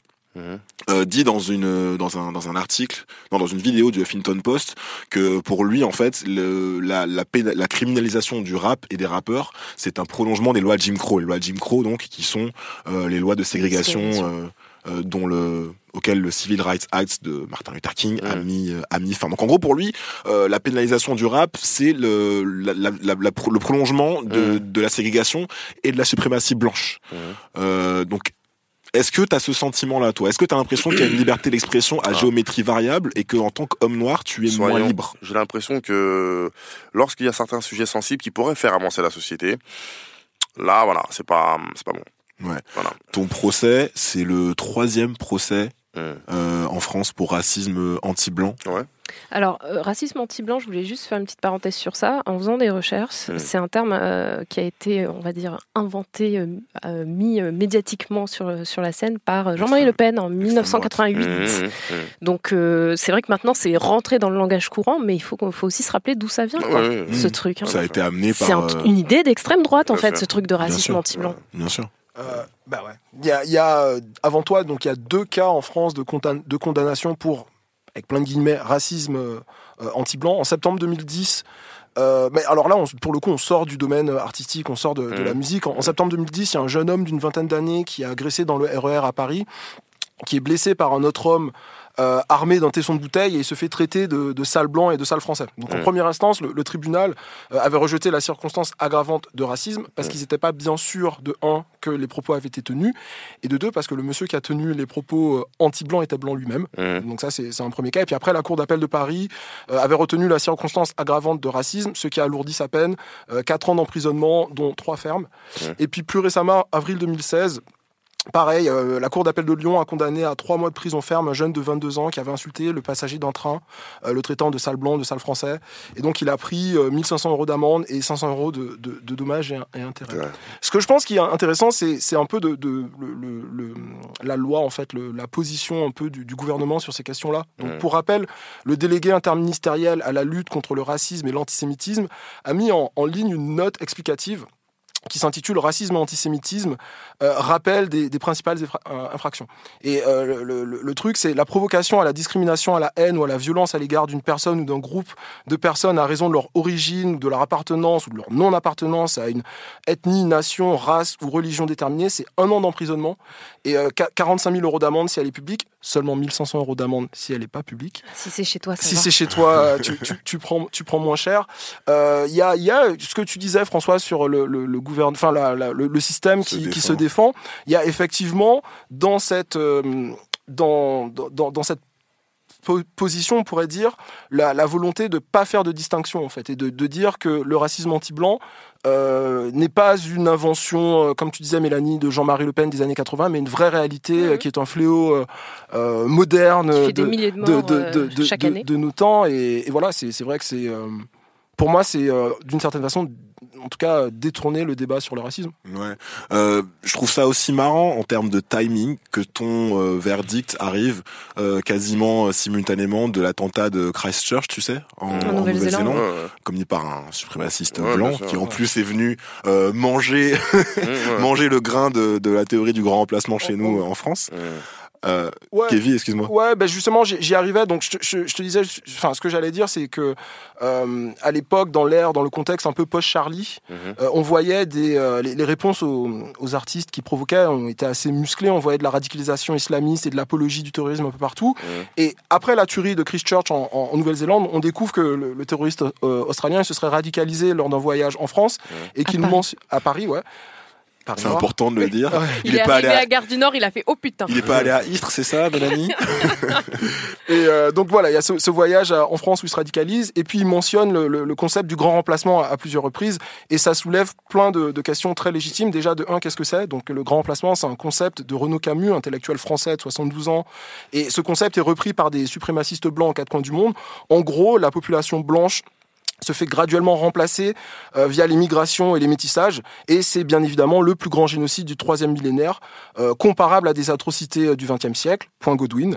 Et tout ça se fait avec le consentement des leaders mondiaux, Emmanuel Macron en tête, et euh, voilà, cette théorie a envahi les esprits de- depuis dix ans, et pas seulement que à, à l'extrême droite, ce que tu disais Mélanie, mais beaucoup plus loin que ça. Il y a plein de noms qu'on citera pas aujourd'hui, qui ont écrit des éditos, des essais pour défendre cette thèse ou, ou des choses assez proches. Bah, c'est surtout qu'après l'attentat, on a vu sur les plateaux télé les mecs arriver et euh, dire oui, c'est vrai que euh, la théorie du grand remplacement, comme si c'était un truc universitaire. Alors euh, Marine, Marine Le Pen dit non. hein. Marine Le Pen, dit dit non, mais connaît les pas, autres, jamais les vu, autres jamais entendu arrivent parler. euh, Ouais. et, et- et disent euh, oui, oui, c'est vrai. Enfin, moi j'ai été ultra choquée en Ouais. fait. Il y, a, il y a des gens qui sont morts et euh, la première personne à qui on va demander, c'est euh, l'éditorialiste d'extrême droite, c'est Zemmour et compagnie. Alors vous en pensez quoi? Et le mec vient te raconter n'importe quoi. Enfin, c'est- moi je trouve ça ultra choquant. Nick, qu'est-ce que, j'avais demandé qu'est-ce que t'en penses, ouais, le fait, le fait que tu sois condamné pour racisme anti-blanc au moment même où, euh, où les gens, où on découvre que le suprémacisme blanc existe et donc que peut-être, euh, ce serait bien de le dénoncer. Bah, Enfin, tu, tu vois, enfin, pour moi, le, pro- le procès a déjà démontré, tu vois ce que je veux dire, et, euh, et bah, c'est Pour l'instant, le procès, il t'a donné tort. Oui, il m'a donné tort, mais justement, s'il me donne tort, pour quelle raison Oui, il me donne tort? c'est- ça Et puis c'est surtout Voilà, que dans ton Voilà. procès aussi, on a parlé de suprématie noire. Bah, Voilà, mais la suprême histoire n'existe pas, messieurs dames. Euh, Moi, moi j'ai vu quelque chose sur, sur les réseaux sociaux Ouais. et euh, c'est aussi dans la bouche d'un humoriste qui s'appelle Haroun. Donc c'est Ouais. une question que j'ai pour toi. Euh, Est-ce que tu penses que la France est devenue la Syrie des suprémacistes blancs? Euh, On y fait un voyage et hop, on se radicalise. Et si oui, qu'est-ce qu'il faut faire? Est-ce que je peux répondre Est-ce que tu te sens responsable? Est-ce que tu te sens coupable, responsable? Est-ce que je peux répondre à ça? J'avais pas vu ça comme ça, mais Tu sais que pour une fois, la France est, euh, est en avance euh, sur, euh, sur les States parce que comme je te disais, troisième euh, troisième procès euh, pour euh, racisme euh, anti-blanc et t'es considéré du coup dans les médias comme un suprémaciste euh, noir. Euh, aux États-Unis, il y a aucun pour l'instant, il n'y a eu aucun procès pour suprémacisme noir. Il y a des activistes noirs se font euh, pourchasser par la justice pour plein de Mhm. raisons euh, plus ou moins fondées, plus ou moins fallacieuses, etc. On Mhm. sait que par exemple les Black Panthers étaient à l'époque, tu sais, harcelés par les renseignements, etc. Aussi. Évidemment. ouais. Mais il n'y a jamais eu de procès pour l'instant euh, pour euh, suprémacisme noir jusqu'à jusqu'à l'an dernier en fait où euh, il y a une enquête qui a été ouverte. Le procès n'a pas encore commencé euh, d'un homme qui s'appelle ah j'ai oublié son nom. euh, qui en gros a été euh, fiché par les renseignements par le FBI comme Black Identity Extremist. Euh, attends, est-ce que je peux retrouver son nom? C'est à Dallas, mais je me souviens plus. non C'est à Dallas. ouais. Christopher, Da- euh, Christopher Daniels? Oui, c'est ça, Christopher Daniels. Christopher Voilà, Christopher Daniels. Bref, euh, le, le, le procès de Christopher Daniels va, va bientôt s'ouvrir et du coup, ce serait le procès, le premier procès américain pour euh, pour extrémisme noir. Donc, euh, pour une fois, on est en avance sur les States et je pense qu'il faut le, le noter. Kevin, t'avais envie de parler encore de racisme anti-blanc? Ouais, j'avais un petit, un petit cadeau pour toi, parce que je pense que j'avais envie de faire un petit point historique, et, euh, et on a tendance parfois à prendre euh, la violence au pied de la lettre pour un peu, pour ignorer la, perti- la pertinence des, des revendications de, celui qui parle. Mhm. Et, euh, et donc du coup, pour toi, Nick, j'ai ça. C'est un petit bouquin. Alors, il est pas neuf, mais Mhm. il, il m'a beaucoup servi euh, il y a quelques années. C'est quoi le titre? Ça s'appelle Lançons la liberté dans les colonies. Alors, en fait, c'est une édition qui, euh, donc euh, voilà, qui met en avant des, des grands discours historiques. Et donc là, c'est un discours qui s'appelle Lançons la liberté dans les colonies du 4 février 1794. Euh, discours tenu par Louis-Pierre Dufay et le fameux Danton devant l'Assemblée. En fait, c'est assez radical et c'est surprenant parce que c'est des hommes blancs qui tiennent le propos. Mhm. Ça commence comme ça. Nous nous attendons bien que les ennemis des citoyens de couleur et des noirs vont les calomnier auprès du peuple français. Ils vont les peindre comme des hommes méchants et indisciplinables, enfin comme des êtres cruels et féroces. Citoyens français, ne les croyez pas. Ceux qui tiennent ce langage sont des colons contre-révolutionnaires qui font la guerre à la liberté et à vous-même. Ne les croyez pas, ils vous ont trompé tant de fois. C'est assez radical. Euh, ça vient, comme je disais, euh, d'hommes blancs, donc c'est assez surprenant. À l'époque de la Révolution, justement, on n'a pas ce- cette espèce de truc. Ah ben si c'est violent, euh, on, on peut pas en parler. Dans toujours dans, dans ce petit bouquin, il y a à la suite euh, un discours de Césaire de 1900, euh, pas de Césaire pardon, mais de Senghor de 57 à l'Assemblée nationale où il dit notamment que si la France était une vraie république une et indivisible, il n'y aurait pas quelques dizaines, mais je cite 300 députés noirs et arabo-berbères à l'Assemblée nationale. Ensuite, un discours de Christiane Taubira de 99 euh, qui s'appelle La traite et l'esclavage sont un crime contre l'humanité, qui va mener à la loi de 2001 qui officialise cette position esclavage crime contre l'humanité. Comme au tribunal, on t'a dit que Malcolm X n'était pas une source ou une référence utilisable en France, la prochaine fois que tu te fais emmerder euh, pour un son provocateur, genre par exemple manger les colons, euh, tu pourras citer ces deux hommes blancs, Danton et Dufay. Et, euh, et normalement, euh, ils sont blancs et français, donc tout le monde devrait se, se détendre et tu nous diras si ça marche. Voilà, cadeau pour toi. Merci. D'ailleurs, tu, bah, je pense pas que tu sois à court de, de références littéraires parce que tu cites notamment Fanon dans, dans l'album. Donc parlons un petit peu, parlons un petit peu de l'album Révolution 2.0. Euh, il y a beaucoup de références dans l'album, tout, tout comme dans le clip de PLB, il y a beaucoup- toujours beaucoup de références. Donc moi j'ai noté Fanon, euh, Jill Scott Heron également, parce qu'à un moment tu Jill dis Scott que Heron, c'est vrai. tu dis Jill Scott Heron se trompe et que la Ouais. révolution finalement Sera euh, télévisée, télévisée. Euh, bon, en référence non euh, non littéraire, il y a, il y a Salif Keita, il y en a d'autres. Euh, bah, pour commencer déjà, quel message finalement t'as voulu faire passer dans cet album? Bon, en fait, je pense que bon, cet album, il est arrivé, euh, il arrivé vite parce que, comme je te l'ai dit, euh, euh, PLB m'a frappé quand même, tu vois, émotionnellement parlant. On- je suis pas, je suis pas inhumain, donc euh, il y a plein de choses qui m'ont traversé. Et du coup, euh, tout ce qui m'a traversé, qui m'a, qui m'a, frappé vraiment fort, je l'ai, j'en ai profité pour l'écrire, quoi. Tu vois, j'en ai profité pour l'écrire. On, on pourrait penser, enfin, si avec, avec du recul, c'est un peu comme ça que moi je pourrais le voir. C'est un peu comme si PLB c'était un condensé de, c'était un concentré que les gens enfin, que les gens, que les moins, que les moins initiés, tu vois, euh, ne pourraient pas comprendre. Je pense que Révolution 2.0 permet de comprendre certaines choses, tu vois. D'accord. Voilà. Pour ceux qui n'ont pas forcément, parce qu'il y a aussi ça, il y a aussi ce- le fait que en France, là, on- sur Paris, on est beaucoup, tu vois, dans les grandes villes, dans les grandes, dans les grandes agglomérations, etc. Mais euh, la France est quand même un pays blanc, tu vois ce que je veux dire Bien sûr. Euh, je crois qu'on est en tout et pour tout, euh, tous les Émirats confondus, peut-être au maximum 15% en France. Mais tu vois, même je crois que c'est un gros chiffre, tu vois. Euh, Pour un donc, pays euh, européen, ouais. Ouais. Donc, euh, donc, euh, donc voilà. Et, euh, et donc, euh, il, apparaît possible, tu vois, il apparaît possible que que le blanc euh, ne se sente pas concerné, tu vois, même si finalement il l'est quand même, parce que c'est un monde euh, qui est connecté, tu vois, et où tout le monde a sa part de responsabilité. dans- et donc euh, voilà, je pense qu'il est quand même important que tout le monde sache de, quoi le noir est fait, je pense. ouais. Justement, tu parles de, de quoi le noir est fait, et j'ai envie de te, de te poser des questions sur ton rapport à l'identité noire. Il y a un morceau, un des morceaux qui m'a le plus plu, je pense, sur l'album, c'est le morceau Bounty. D'accord. Mais il m'a aussi un peu interpellé.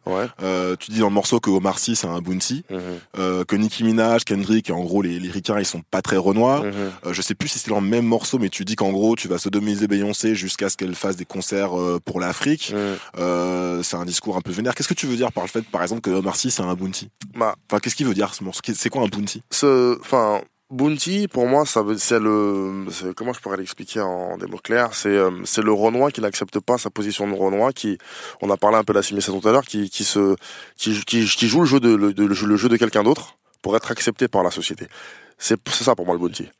C'est, euh, c'est celui qui, qui oublie aussi un peu d'où il, d'où il vient, parce que finalement c'est peut-être mieux. C'est peut-être mieux parce que ça permet de, de franchir euh, certaines portes que t'as la négritude te t'empêche de pouvoir atteindre. euh, Beyoncé, enfin non, Nicki Minaj, excuse-moi, et Kendrick qui sont pas très renois, c'est pourquoi? C'est parce qu'ils sont américains, c'est parce qu'ils sont riches, non, parce non, sont occidentaux? Non, non, c'est pas ça. Alors, dans le dernier album de Kendrick, Hmm. il y a eu un morceau qui s'appelle Ya, je crois, dans lequel il dit euh, Don't call me a black no more. D'accord, mais pourquoi il dit ça Il fait une O.J. Simpson Hein Il fait une O.J. Simpson non, non, non, il dit, black, non, non, non. Et puis après, j'ai pu, j'ai pu lire quelque part qu'il avait dit, euh, il appartient plus à la communauté renoir. C'est un, c'est un hébreu, je sais plus, il appartient maintenant à un groupe euh, hébreu noir. Les, les, ouais, les Hébreux, les Hébreux, les, pardon, bah, je reprends, les euh, Black Israelites. Ouais, voilà, exactement, un truc comme ça. Tu vois, donc. Ah, euh, C'est un peu comme les African Five Percenters, non C'est ça, c'est un peu une, euh, comme les Je- Nation je sais pas, vraiment, je suis pas- je suis pas Je instruit sais pas, je mais, pour moi, tu peux pas dire ça, tu vois. Je veux dire, tu peux pas dire Don't call me a black no more.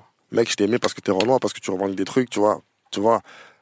Ouais, et c'est un peu cette idée-là que je, que je, que je sous-entends dans ce, dans ce morceau-là, tu vois. Après, je parle de, de, d'Omar Sy parce que justement, tu vois, des fois, faut savoir prendre certaines positions. Quand justement, j'aborde ce thème-là, c'est la question de, c'est la question de la Libye, tu vois. Lorsque le- l'histoire de la Libye éclate et l'esclavage qu'on, qu'on, qu'on connaît, euh, on fait tous une marche, tu vois, on fait tous une marche, on se rend sur Paname et tout, c'est un truc sympa, mais mais euh, alors que, enfin, on attend tous, tu vois, une personne qui puisse s'exprimer, une personne qui nous publique. représente, voilà, une personne, quelqu'un qui nous représente, qui puisse être en, en capacité de, de prendre la voix pour nous et de, bon, après, il y a Claude Issard qui l'ont fait, etc. Mais, Bien sûr. mais euh, voilà, quelqu'un qui est un peu, enfin, je sais pas. Et euh, lui, il le fait pas. Mais par contre, juste après, quelques jours après, il va défendre la cause de quelqu'un d'autre, tu vois. Enfin, c'est- c'est pas que euh, une toi, souffrance ne vale pas une autre, c'est pas ça. C'est juste que euh, c'est un adage français qui le dit. Euh, charité, bien entendu, commence par soi-même. Bien sûr. Tu vois, donc euh, je pense que c'est ça, c'est ce rapport-là avec euh, la négritude qu'on a du mal à assumer en France. Et c'est, je pense, ce qui fait aussi que c'est plus compliqué pour ceux qui sont en bas de d'affirmer, d'affirmer ce truc qui est pas à la base un truc mauvais. Tu vois, euh, s'aimer soi-même ne veut pas dire détester les autres. Tu vois Ouais. ce que je veux dire Medine, euh, Medine dit ça aussi. Voilà. euh, Donc, euh, donc Et voilà. juste pour rebondir sur Omar Sy, moi, il y a un truc qui me qui m'interpelle un petit peu. Ouais. C'est notamment le fait que sa, sa femme Ouais. soit hyper plus engagée que lui euh, publiquement sur ces sujets-là, notamment Ouais. sur les réseaux sociaux, sur. Instagram et tout.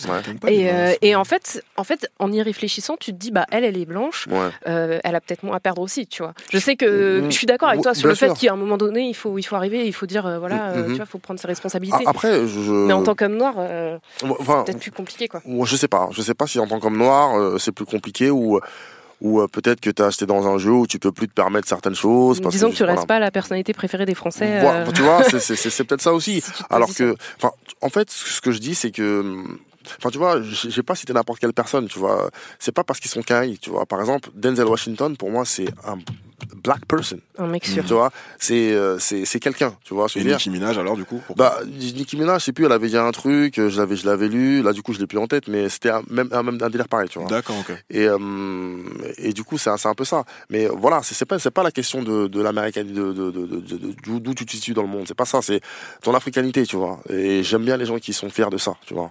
D'accord. Euh, tu peux comprendre que c'est un truc qui puisse euh, faire peur à certaines personnes et notamment même de la communauté noire, ce rapport que tu as qui est très radical à l'identité.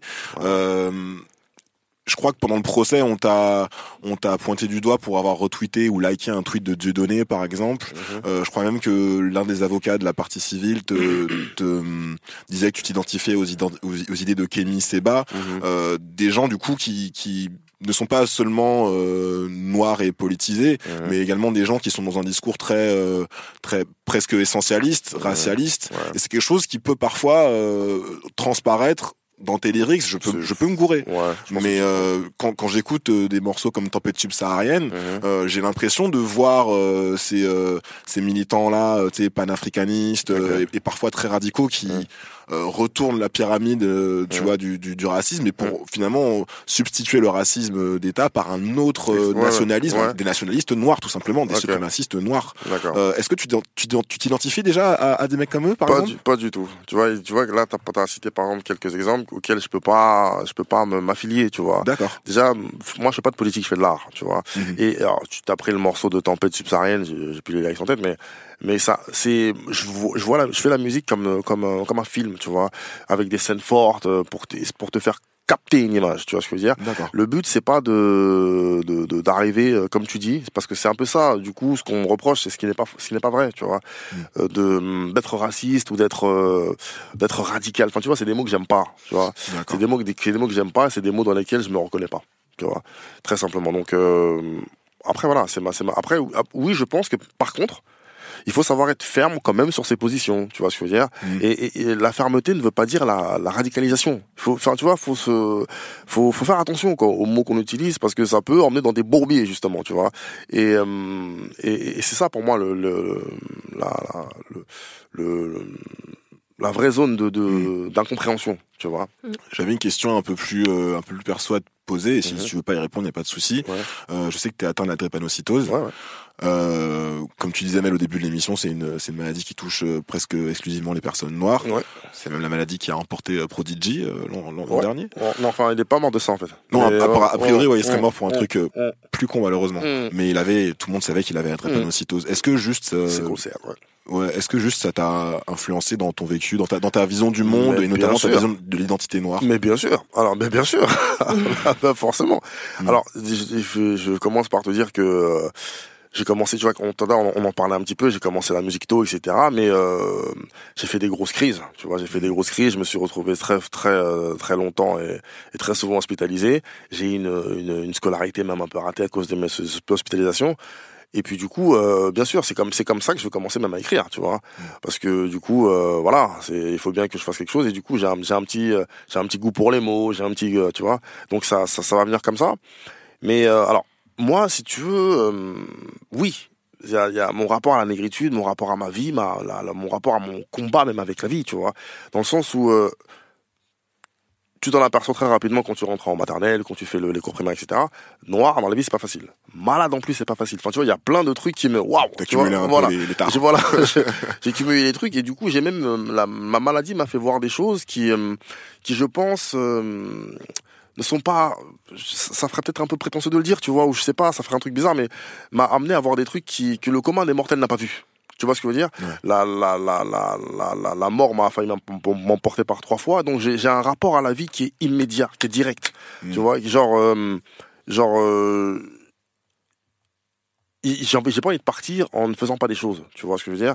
J'ai pas envie. Je sais qu'il y a des choses importantes à faire sur Terre et que les qu'on qu'on prend pas sur lesquelles on prend pas le temps de se pencher parce qu'on s'en fout. Après tout, on dit que demain ça ira. Tu vois Et, et, et moi, j'ai j'ai j'ai eu la, enfin, j'ai j'ai failli partir. Tu vois, trois fois.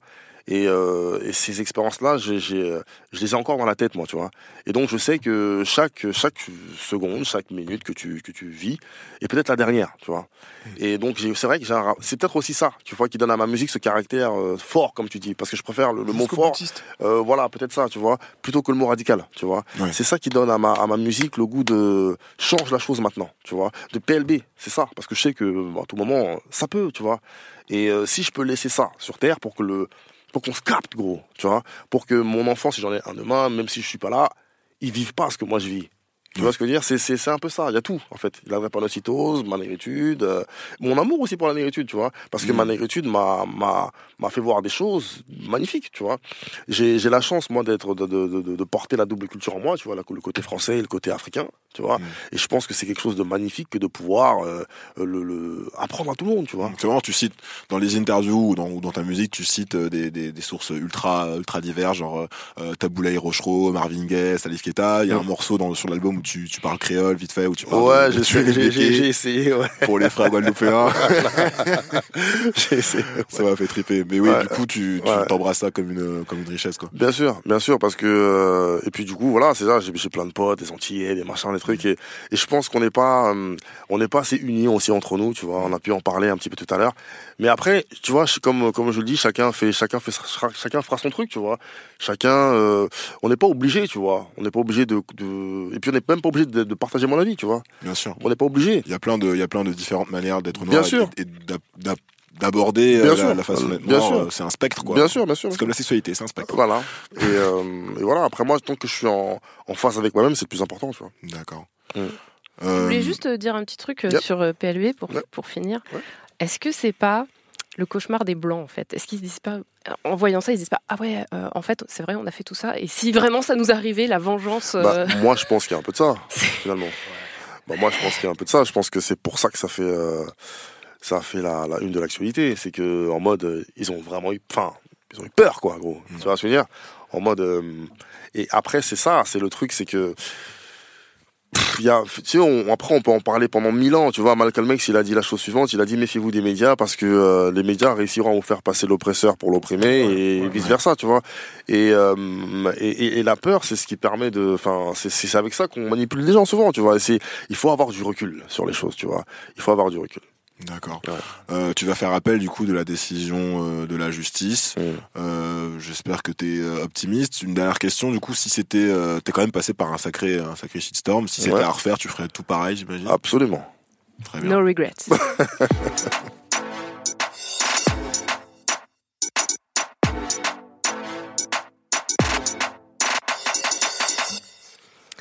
Alors, en recommandation, cette semaine, première recommandation, parce que j'en ai deux.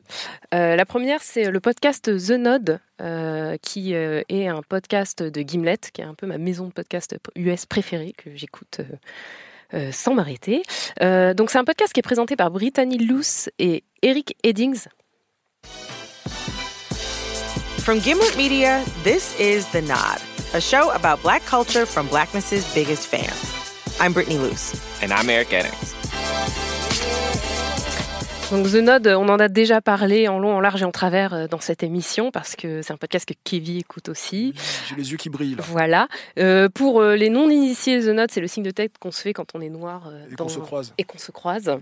Euh, donc ma recommandation, c'est un épisode particulier du podcast qui s'appelle Chidi and the Good Place. Good Place. Voilà, donc The Good Place, série comique disponible sur Netflix. Je dis ça en clignotant pour que vous regardiez.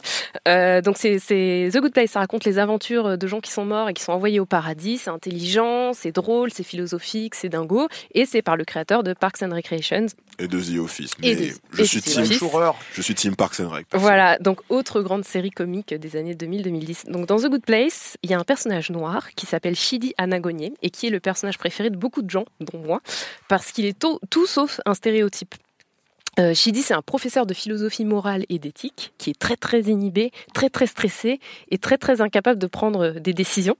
Donc c'est de là euh, que vient le potentiel comique du personnage. Mais il est aussi assez héroïque et un peu sexy, on va pas se mentir. hein. Euh, et dans cet épisode de The Note, donc, Eric Eddings interview Cord Jefferson, qui est scénariste de The Good Place, euh, homme noir, et il parle de la blackness dans la série, du fait d'être anxieux, euh, dépressif quand on est noir, ce qui est le cas de Chi- de Shidi, et euh, de comment en fait la writer's room de The Good Place fonctionne et traite le fait d'être noir dans l'afterlife. En fait, une fois que t'es mort, est-ce que au paradis euh, il y a des noirs? Ça continue, est-ce qu'il y a Comme- encore du racisme? Comment Comme ça se passe? Tu sais que Tupac a fait une chanson qui s'appelle I Wonder If Heaven Got a Ghetto. Ah. Ouais, ouais, il y pensait déjà. Merci pour la ref. et du coup, euh, je trouve que l'interview, elle est vachement intéressante parce qu'elle donne un autre éclairage sur la série, euh, celui de la blackness en fait. Et raconte aussi l'expérience d'un auteur noir dans une newsroom qui est complètement blanche. Et euh, les discussions autour du seul personnage noir euh, au sein du paradis. Donc c'est intéressant euh, parce que du coup il y, a des- il y a des auteurs blancs qui disent ah bah Shidi il devrait faire ça. Et lui dit non non non non. Euh, enfin dans For the Culture non non on ferait pas ça tu vois. Et, et du coup je trouve que c'est un épisode à écouter parce que c'est très intéressant de voir si le fait d'être noir empêche de kiffer le paradis. Et euh, ma deuxième euh, recommandation cette semaine, c'est euh, le modèle noir, l'exposition au musée d'Orsay à Paris. Je sais que ça va faire plaisir à Kevin. Donc c'est une expo qui fait beaucoup parler. vu qu'elle représente une grande première un peu dans l'histoire des, des musées français, c'est la première exposition d'une grande institution française autour de la représentation des Noirs de France dans la peinture. Euh, donc ça part de 1789, ça va jusqu'à mi- 1950 environ, parce que on sait les musées, ils n'ont pas de problème à faire des expos comme Colorline où ça parle de, des Noirs aux États-Unis, mais Noirs d'ailleurs. voilà, les Noirs de loin, mais les Noirs de chez nous, on a un peu de mal. Donc c'est la première fois. Et euh, cette expo, c'est aussi l'occasion d'effectuer un petit euh, rafraîchissement de mémoire, puisqu'elle lie étroitement euh, la représentation des corps noirs dans l'art français à l'histoire nationale d'esclavage et de colonisation. On n'en sort pas, hein, au final. Donc, l'expo, elle débute par l'abolition de l'esclavage, 1794. On fait un petit cours d'histoire là dans le chip, hein. Euh, en passant par le rétablissement de l'esclavage, hein, parce que la première fois c'était une blague. Du coup, on rétablit euh, l'esclavage en 1804, euh, c'est le fait de notre ami Napoléon Ier. Puis l'abolition finale, cette fois c'est bon, en 1848. Et du coup, l'art qui est présenté traverse un peu la nouvelle peinture. Donc il y a des œuvres de Basile, Degas, Cézanne, mais bien sûr Manet, jusqu'aux avant-gardes. Voilà, du XXe siècle. Je vais, je, vais, je vais y venir vite fait à Olympia. Et euh, ce qui est hyper intéressant, c'est que tu découvres qu'il y avait des peintres noirs en France à cette époque-là. Et là, c'est le choc. Donc, euh, il y a des peintures de Toussaint Louverture et une peinture qui est très connue, euh, qui s'appelle L'abolition de l'esclavage Ouais. de François-Auguste Biard. Qui représente Voilà. Victor Schellcher. Voilà, les blancs qui disent 1948. ça y est, vous êtes Voilà. libres. Dans mon livre d'histoire, dans mon livre d'histoire. Ah, voilà. Mais ce qui est bien, c'est qu'il y a un vrai regard. C'est-à-dire que les, les- les textes à côté des œuvres, tu dis, ouais, bon, euh, cette œuvre, elle est biaisée parce qu'en gros, on lui a dit, ok, tu peux faire la peinture, mais quand même, tu, tu mets les blancs et tu dis que c'est eux qui ont qui ont libéré les esclaves, quoi. Euh, du coup, c'est vraiment au-delà du fait juste de mettre en avant des peintures avec des modèles noirs en mode où est Charlie? Oh, il y a un noir là. Euh, ça va au-delà de ça. Et euh, l'exposition, elle cherche à vraiment à recontextualiser ces œuvres et surtout la vie des personnages euh, mis en scène. Oui, Non, je voulais juste me la raconter, je peux? Oui, vas-y. Euh, Comme si lundi, tu demandais l'autorisation de te la raconter. Lundi, euh, j'ai fait une visite pour un groupe de gens. En fait, c'est une agence qui m'a renvoyé euh, ce, ce groupe-là et elle, m'a juste dit euh, euh, c'est des gens qui sont liés à l'exposition. Donc je récupère le groupe. Puis il y a une dame qui pose vachement de questions, mais je sais pas qui c'est. Et à la fin, euh, j'ai découvert qui Angela c'était. Davis. Non, c'est euh, la curatrice de l'expo. Ah, mais oui, oui. Donc voilà. Et à la fin, elle m'a dit que ma visite était bien. Voilà, c'est tout. Bravo, je- Kevin. je suis Tu es euh, validé. Noirs, voilà, bon. Mais, mais ouais, en fait, je trouvais ça vraiment intéressant de mettre la lumière sur ces personnages-là. Qui étaient ces gens hein? Pourquoi ils sont sur les peintures? Comment ils s'appellent? Comment ils vivaient? Est-ce que c'était des esclaves? Qu'est-ce qui se passe quoi? Et visiblement, c'était aussi des artistes. Donc, je trouve ça intéressant de voir comment ils créaient. Euh, parce que, en fait, c'est ça que ça m'a fait réaliser cette, cette expo, c'est que malgré l'esclavage, malgré la discrimination, malgré la colonisation, eh ben, il y avait quand même des gens noirs qui arrivaient à être eux-mêmes artistes, euh, modèles, musiciens, à une époque où, en fait, ils étaient discriminés de partout, quoi, et ils arrivaient à vivre de leur talent. Euh, Il y a notamment Joseph, qu'on peut citer, du coup, originaire d'Haïti, modèle star de l'époque, qu'on retrouve notamment sur le tableau très connu qui est le radeau de la Méduse, de Thé- Théodore Géricault, et euh, qui, qui a posé un peu partout euh, pour tout le monde, tous les gens qui comptaient à l'époque. euh, voilà, il, Et on le il voit dessinait, vieillir en fait ouais. à travers. ouais. Et euh, du coup, c'est vrai que de nos jours, je pense que Joseph, il aurait eu un peu 50 000 euh, abonnés sur Instagram, tu vois. 500 000. C'était c'était une vraie resta, quoi. Euh, alors, juste vite fait un petit, un petit détour sur l'idée de cette exposition, parce qu'on peut se demander euh, pourquoi d'un coup nous faire ce- ce- cette euh, offre? Euh, elle est venue grâce à la chercheuse de la Fondation Ford, Denise Murel. C'était elle, hein elle, ouais, c'est voilà, Denise, hein. Euh, qui est venue présenter à Paris sa thèse sur Olympia de Manet, effectivement, donc euh, qui était un- un- une peinture très connue qui a été présentée en 1865 au salon. Donc c'est le célèbre tableau avec la prostituée allongée nue sur son lit et une servante noire à gauche en haut qui tient un bouquet de fleurs. Donc Denise Murel, elle s'est demandé qui était cette servante noire dans le tableau et euh, quelle était sa relation avec Manet, comment elle était arrivée là? Et euh, du coup, elle a, fait vraiment sa thèse sur ça. Alors là, maintenant, je viens juste à moi, ce que j'ai ressenti dans cette expo, dans mon petit cœur. C'était saisissant, c'était un peu surréaliste en fait. Euh, je voyais, il y avait des jeunes filles qui se prenaient en selfie euh, devant le portrait de Madeleine de Marie Guillemine, euh, Benoist, en disant hey, c'est dans le clip de Beyon- Beyoncé et Jay-Z, dans Ape Shit et tout. Donc elles font un selfie. On entend des vieilles dames qui passent devant les tableaux et qui font Ah oui, c'est typique de la musculature des Noirs. Donc voilà, Euh, on voit des murs entiers de cadres avec des modèles noirs partout. Alors que d'habitude, c'est plutôt l'inverse. D'habitude, quand tu es au musée, tu es là, tu fais bon, est-ce qu'il n'y a pas des, des, des portraits où il n'y a pas que des blancs? Là, c'est l'inverse. Tu fais putain, ils sont où les blancs? Et, euh, et à la fin de l'expo, il y a un, un truc qui m'a vachement plu, c'est euh, Ophélia inversée. Donc Ophélia est noire euh, et la servante avec les fleurs est blanche et elle lui offre une tête de mort qui est le cadeau de Ophélia ou Olympia? Olympia. Pourquoi je dis Ophélia? Ah. Olympia, Olympia. Oh, Excusez-moi, Euh, Olympia, du coup, euh, qui est allongée sur le, sur le, le lit, qui est noir, et euh, la, la servante avec les fleurs qui lui offre une tête de mort qui symbolise le cadeau des Blancs à l'Afrique. Donc voilà, et ce côté aussi, le renversement de, de, de Olympi- Olympia, ça m'a ça m'a fait penser à Beyoncé. Quand elle se fait servir euh, dans son clip par les blanches euh, voilà. Donc euh, voilà c'est assez surprenant. À la sortie de l'expo il y a une grande euh, tablée de merch. Il y a- plein de livres donc moi j'ai pris la, la condition noire de Papendai Tony Morrison. Il y a plein de trucs à acheter qui sont vraiment cool. Donc voilà je recommande. L'expo elle est visible du 26 mars au 21 juillet 2019 au musée d'Orsay à Paris Alors moi j'ai euh, une recommandation, c'est d'ailleurs Nick une de tes inspirations, ou en tout cas quelqu'un que tu, que tu mentionnes, que tu name drop euh, dans ton album, c'est, on a déjà parlé, Jill Scott Heron. Euh, on va dire qu'il fait une sorte de, de poésie, on pourrait dire du spoken word. Il est surtout connu du grand public pour son titre The Revolution Will Not Be Televised, la révolution ne sera pas télévisée. Toute son œuvre est intéressante. Euh, mais j'ai envie de recommander deux morceaux en particulier. Le premier, c'est euh, Whitey on the Moon. Euh, il faut écouter l'intro de la chanson qui est assez drôle. Il explique lui-même de quoi il s'agit. We have a poem here. It's called Whitey on the Moon. and uh, it was inspired. It was inspired by some Whiteys on the moon.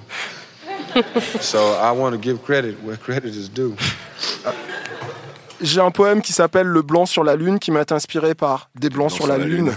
Je tenais à rendre à César ce qui appartient, ce qui appartient à César. To be on the moon, c'est être dans la lune, mais c'est aussi être sur la lune, c'est être un peu fou ou alors euh, euh, complètement défoncé euh, en anglais. Euh, c'est un texte de 1970, donc l'époque de la conquête spatiale, et, euh, et Jill, qui est un artiste noir engagé, euh, démontre avec ironie l'indécence de cette, de cette conquête spatiale menée par des hommes blancs, alors que la grande majorité de la population noire vit encore dans la précarité. Euh, il continue en, en décrivant cette injustice de façon très concrète. Euh, ma sœur vient de se faire mordre par un rat, mais le blanc est sur la lune. Je peux pas payer le médecin et le blanc est sur la lune. Mon proprio vient d'augmenter le loyer parce que le blanc est sur la lune. Bref, vous l'aurez compris, c'est du racisme anti-blanc, mais du racisme anti-blanc mignon. Euh, il y a eu une reprise dans Man on the Moon de Damien Chazelle par Léon, Léon Bridges. J'ai pas vu le film, mais il y a aussi un deuxième morceau que je trouve vraiment d'actualité. Euh, à sa façon, c'est un morceau qui s'appelle We, Beg You- Pardon. On vous demande pardon ou excusez-moi. Euh, en fait, c'est la suite d'un morceau qui s'appelait Watergate Blues. Et, euh, et en fait, pourquoi c'est d'actualité? Parce que ça parle d'un président, euh, un président des États-Unis qui a eu des, ennuis avec la loi, mais qui n'ira jamais devant les, tribunaux. Je parle pas de Donald Trump, euh, mais je parle de, de Nixon. Donald Trump, no collusion.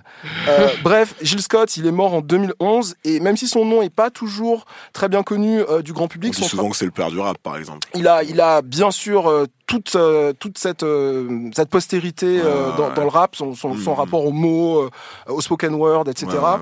Euh, et mais comme je disais, même si son nom n'est pas connu du grand public, euh, il a beaucoup été samplé, repris, cité. Carry yourself, but if you let me, Here's what I do.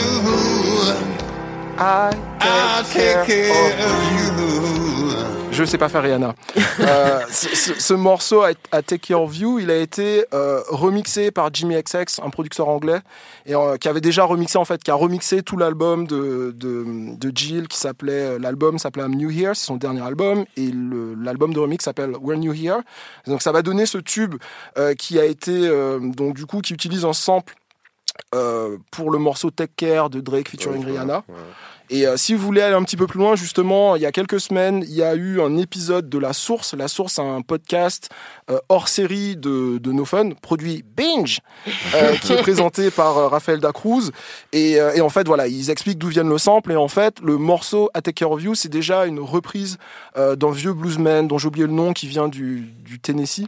Et en fait, c'est intéressant. Pourquoi? C'est aussi une histoire musicale, comment une chanson peut être connue par des publics différents. C'est-à-dire que euh, Take Care of You ou euh, Take Care, ça va être connu par des gens qui euh, s'intéressent à la scène post-dubstep, à des gens qui l'ont découvert par Rihanna, à des gens qui ont découvert la version d'Eric Clapton, à des gens qui se la pètent parce qu'ils connaissent Jill Scott Heron.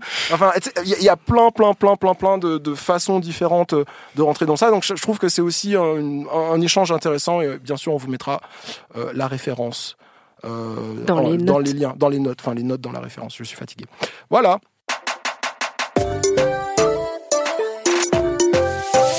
Alors moi, ma recommandation, ce sera Pastel pour la culture. C'est une euh, page Comme les Instagram. pastéis de Nathan. Non. C'est les pastels, tu sais, qu'on Je mange. croyais les euh, trucs à bouffer. ouais. C'est les trucs à bouffer, tout à fait. Ah, mais c'est pas cool. les pastéis, c'est les pastels. Bah ouais, les mais moi je le prononce à la portugaise, tu vois. Mais non, bon, c'est ouais. pas, c'est pas les trucs portugais.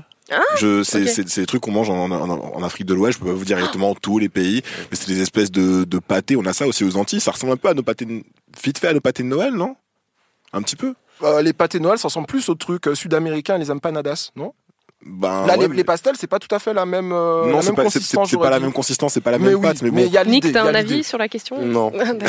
C'est que je connais pas, mais ça, je crois ça, ça m'évoque quelque chose, mais je suis pas sûr. Ouais, non, mais j'en ai mangé une fois et j'étais très, très, très bon. Bref, Pastel pour la culture, c'est une page Instagram et ça s'accompagne également de playlists Spotify et c'est une page sur le rap ou le néo-rap maintenant, comme euh, faut l'appeler apparemment. Elvis. Merci les, les Inrock. Bref, euh, en gros, c'est une page de rap qui te fait découvrir des artistes de rap français, euh, souvent underground, souvent euh, indé. Euh, il euh, donne beaucoup de force à par exemple à Lyonzon, qui est un crew, un crew de Lyon, euh, Jordi, Slimka, donc le, le Suisse, euh, Suisse, Slimka, euh, Triple Go, euh, les rappeurs de Montreuil, enfin le rappeur de Montreuil et le producteur, qui est un groupe que j'aime beaucoup. En gros, c'est un groupe qui faisait du PNL, mais bien avant PNL et que je- dont je vous conseille d'ailleurs le nouvel album Machakil qui est vraiment excellentissime. Bref, euh, Pastel pour la culture, c'est des chroniques vidéo de une minute, donc c'est ultra facile à consommer. Euh, t'as un extrait de clip, tu écoutes la musique et en fait euh, t'as des notes. T'as des notes qui s'affichent à l'écran, euh, une note pour les lyrics, une note pour l'instru, une note pour le flow, une note pour le visuel, et à la fin t'as un petit échange de SMS avec l'artiste qui a partagé son clip. Donc le mec va vraiment euh, parler aux artistes et il leur fait un retour sur euh, sur, sur ce qu'il a pensé euh, du clip et du morceau. C'est super ludique, c'est super facile à consommer, comme je vous disais comme un pastel. Euh, j'ai fait beaucoup de découvertes grâce à grâce à cette page. Je la trouve vraiment très pointue, avec une belle identité visuelle, avec un code couleur. C'est nouveau? C'est euh, c'est pas nouveau nouveau, ça a peut-être euh, un ou deux ans, mais ils ont que 4000 abonnés, donc c'est en quelque sorte euh, Est-ce nouveau. est-ce que c'est là que t'as entendu euh, 13 blocs pour la première fois et qu'après t'as fait le snob en disant la France ne mérite pas ce bruit de rap, euh, des trucs comme bonne ça? question. C'est peut-être non, je crois pas. Je crois pas que ce soit via, via Pastel pour la culture que j'ai connu 13 blocs. Il a trop de sources pour nous. C'est ça. mais il donne beaucoup de, il donne beaucoup de force à 13 blocs. C'est marrant que t'en parles. Euh, bref, voilà, ils ont, ils ont à peine 4000 abonnés sur euh, sur Instagram et franchement, ce qu'ils font, c'est c'est c'est vraiment. On n'a pas 4000 abonnés sur Instagram, hein, je te rappelle. Ok, alors mer- franchement, ça vient d'où ça? Bref, donner de la force à Pastel pour la culture. Je respecte, euh, je répète, Pastel pour la Et culture. aussi sur à l'Instagram du chip peut-être? Abonnez-vous, là. Mais ça, on va le dire à la fin. Ouais, calmez-vous un peu.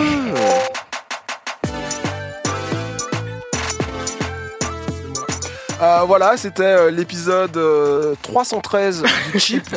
Euh, on revient dans 15 jours. Nick, Yes. merci, Merci. merci, merci, merci. Je pense que c'est peut-être l'émission la plus longue, non? Je pense que ça va facilement. On a fait deux heures et demie, voilà, là, non on est, Ouais. on est dans les, on est dans les temps. Merci d'avoir Euh, été avec nous. Ouais, merci vraiment. Révolution 2.0. Révolution point- Sur 2.0, Spotify. c'est sorti le 22 mars. 22 mars, ouais. Et, euh, et allez, allez vous faire une opinion euh, vous-même. En attendant, vous pouvez nous suivre sur le Twitter et l'Instagram du Chip. Les deux fois, c'est at le Chip Podcast.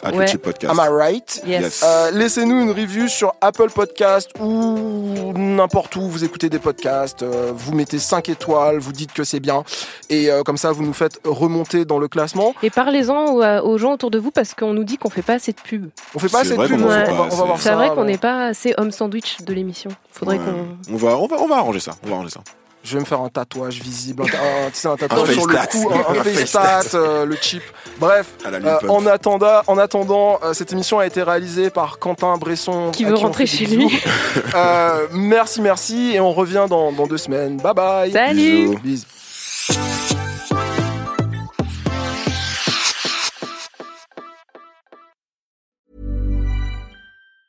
Planning for your next trip? Elevate your travel style with Quince. Quince has all the jet setting essentials you'll want for your next getaway, like European linen, premium luggage options, buttery soft Italian leather bags, and so much more. And is all priced at 50 to 80% less than similar brands. Plus, Quince only works with factories that use safe and ethical manufacturing practices. Pack your bags with high-quality essentials you'll be wearing for vacations to come with Quince. Go to quince.com slash pack for free shipping and 365-day returns.